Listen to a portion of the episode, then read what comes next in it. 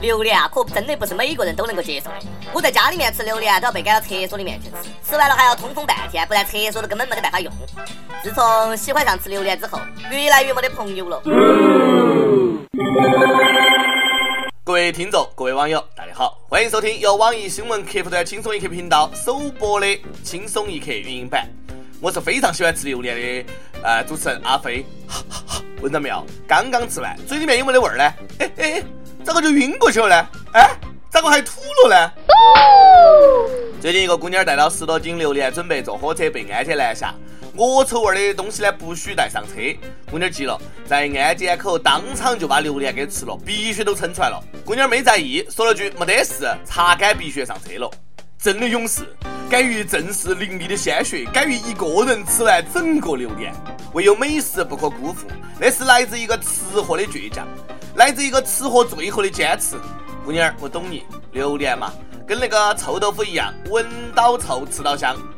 有歌不都唱了吗？有时候宁愿选择榴莲，也不能放手。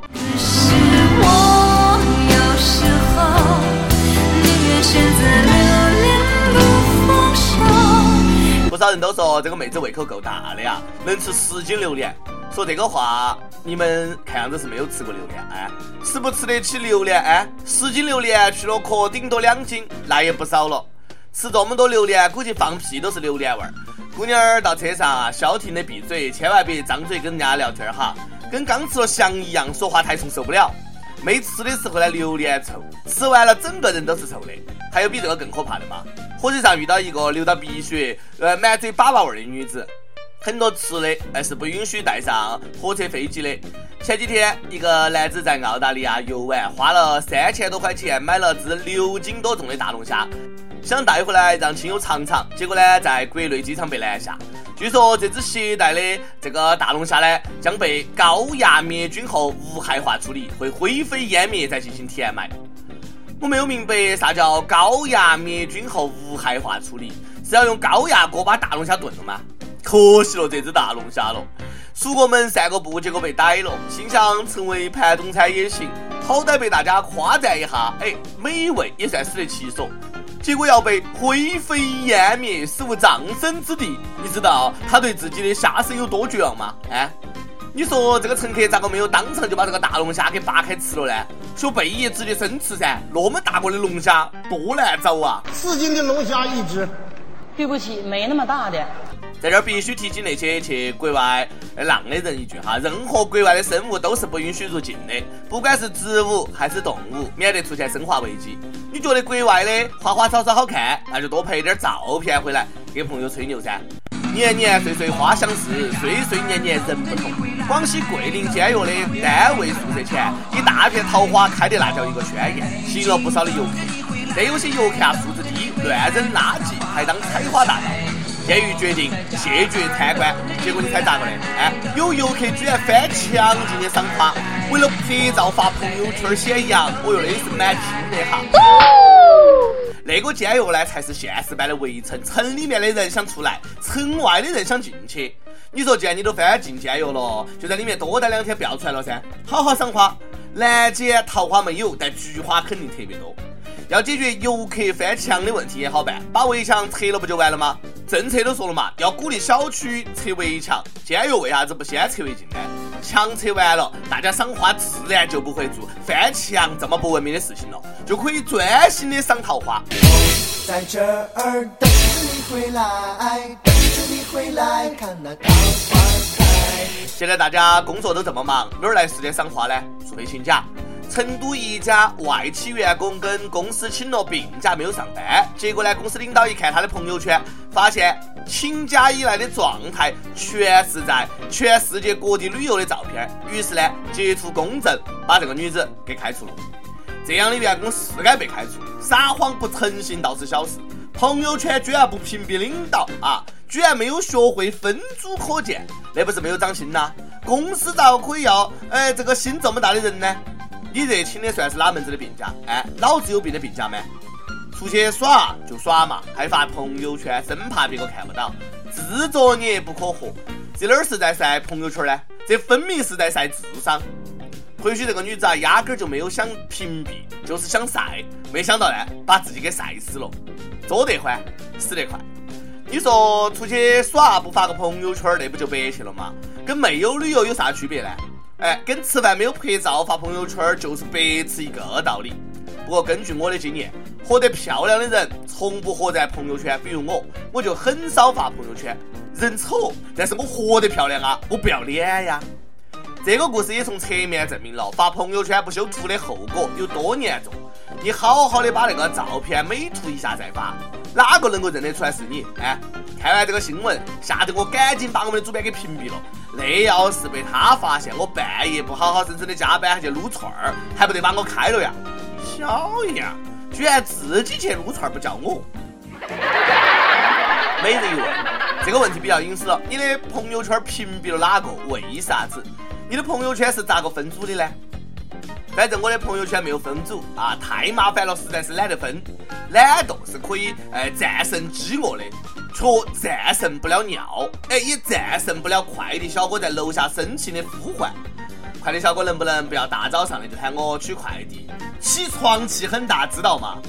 三月一号起，寄快递要求百分之百实名制。这个快递一实名呢，以后再也不会有人喊我皇上了。我给单身小编买的充气娃娃也没得办法寄给他们了，毕竟我也是个要脸的人呐。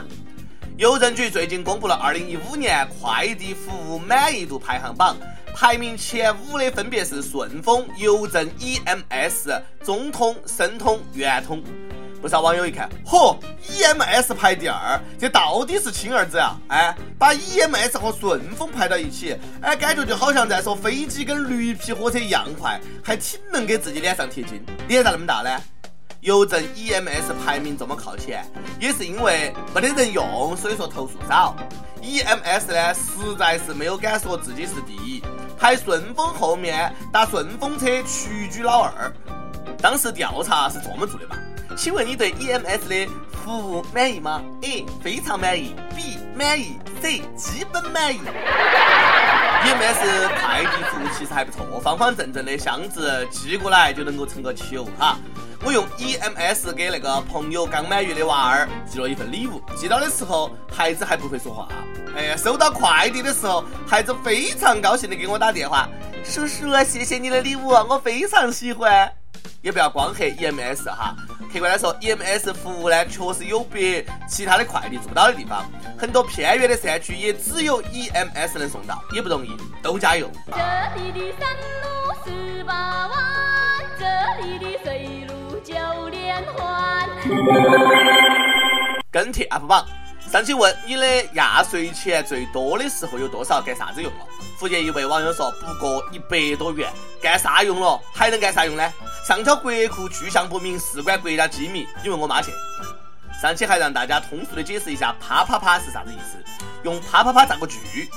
深圳一位网友说：“如果感到幸福，你就拍拍手，啪啪啪。”这个我会唱。如果感到幸福，你就跺跺脚，咚咚咚。用“啪啪啪”造个啥子句呢？小编要是不让我上榜，网友就把你啪啪啪啪啪啪啪啪啪啪啪啪啪啪啪啪啪。哎呀，那个句子造得我的脸咋那么痛呢？招聘启事：网易轻松一刻团队来作妖了。我们要做的是一个有特长的小编，希望你兴趣广泛，充满好奇之心，做事靠谱认真，逻辑清晰，各种热点八卦信手拈来，新闻背后生意略知一二，脑洞大开，幽默搞笑腹黑，文能执笔，策划神妙，文案武能挨我受冻，吃苦耐劳。总之呢，有点特长能够亮瞎人眼。我们晓得这种妖怪不好抓，所以看你能够满足以上哪一条，小妖精们尽情投简历到 i love 曲艺 at 幺六三 com。点歌时间。四川成都网友松林 style 说：“自从有了《轻松一刻》这个节目，给很多朋友推荐了，每天晚上睡前必备。现在马上要离开成都去乌鲁木齐，在离开之前表达我的情感，感谢你，认识你多好，罗小志。不晓得为啥子最近你老是说我神经，可能有点舍不得你嘛。给你点一首《酒吧叙事体》，新疆是个好地方哦。祝福这位网友一路顺风。”想听过的网友可以通过网易新闻客户端“轻松一刻”频道、网易云音乐跟帖告诉小编。你的故事和那首最有缘分的歌曲。有电台主播想用当地原汁原味的方言播《轻松一刻》和新闻七点整，并且在网易和地方电台同步播出。的，请联系每日轻松一刻工作室，将你的简历和录音小样发送到 i love 曲艺 at 幺六三 com。以上就是今天的网易轻松一刻，有啥子话想说到跟帖评论里面呼唤主编曲艺和本期的小编李天二，下期再见。爱情誓言搬不去